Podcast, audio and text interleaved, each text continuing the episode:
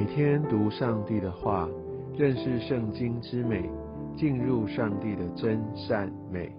家人们平安，我是怀德。今天我们进入到创世纪第二十七章，在这一段经文当中，我们看见父亲要为孩子祝福，结果反而变成家庭的破裂。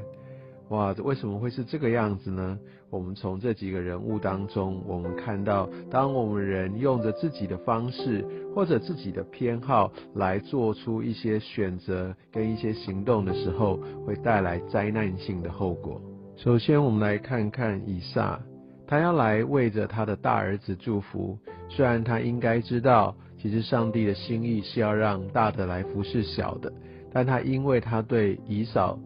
的一个偏好。而他在经文当中也看到他偏好以扫为他做的野味，甚至在他要来为他祝福之前，也请以扫要来为他做成美味。很多时候，我们因为自己的偏好来带出这样的一个错误的选择，甚至为了满足自己的一些的欲望，而带出一个其实不应该出现的一个行动。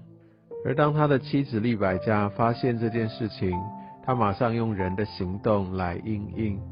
有些时候，我们知道上帝的计划，而我们用怎样的态度来面对，也没有等候，也没有寻求，而是直接用人的方式。所以，当华人常说的一句话叫做“替天行道”，我相信这绝对不是上帝要我们做事的一个法则。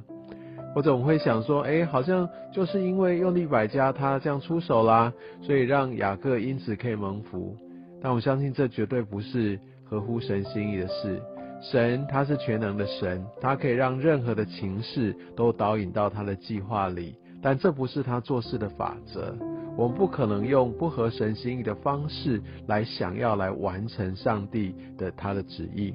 而我们可以看到利百加为了他小儿子的一个缘故，想要来执行这样的计划，结果他付出了惨痛的代价。我想我们知道他非常的爱雅各。但也因为这样的一个决定，被迫母子分离了非常的久。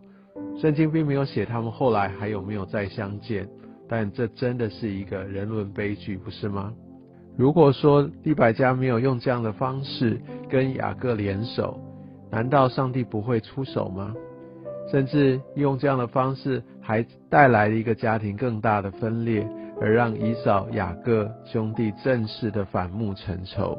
而我们谈谈雅各，他就跟他的妈妈来联手，要来欺骗他的父亲。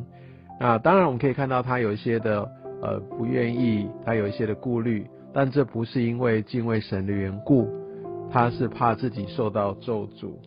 而我们可以在二十节看到他对他的父亲的回应，他说：“因为耶和华你的神。”他并不是说我的神，所以我们可以知道，他跟神之间没有一个真实的一个相遇，他没有真正的来认识神。我们知道，在往后的经文，我们可以看见，唯有当他跟神摔跤的时候，那才是他与神一个真实的一个经历。而且，同样在那一节经文当中，他举到耶和华神的名，而且还说虚谎的话，所以我觉得这也给我们一些的提醒。很多时候，呃，我们在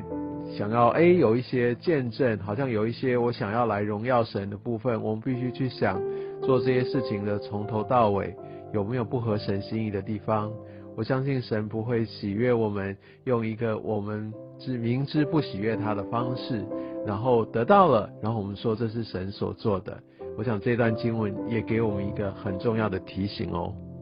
然后我们来提提以扫，我相信以扫在。我们在读他的整个一个过程当中，特别在最后，他非常的愤怒，他也跟他的父亲来抱怨。而我们可以看见以扫有一个很大的特质，是他只要这个祝福，但他轻看他的名分。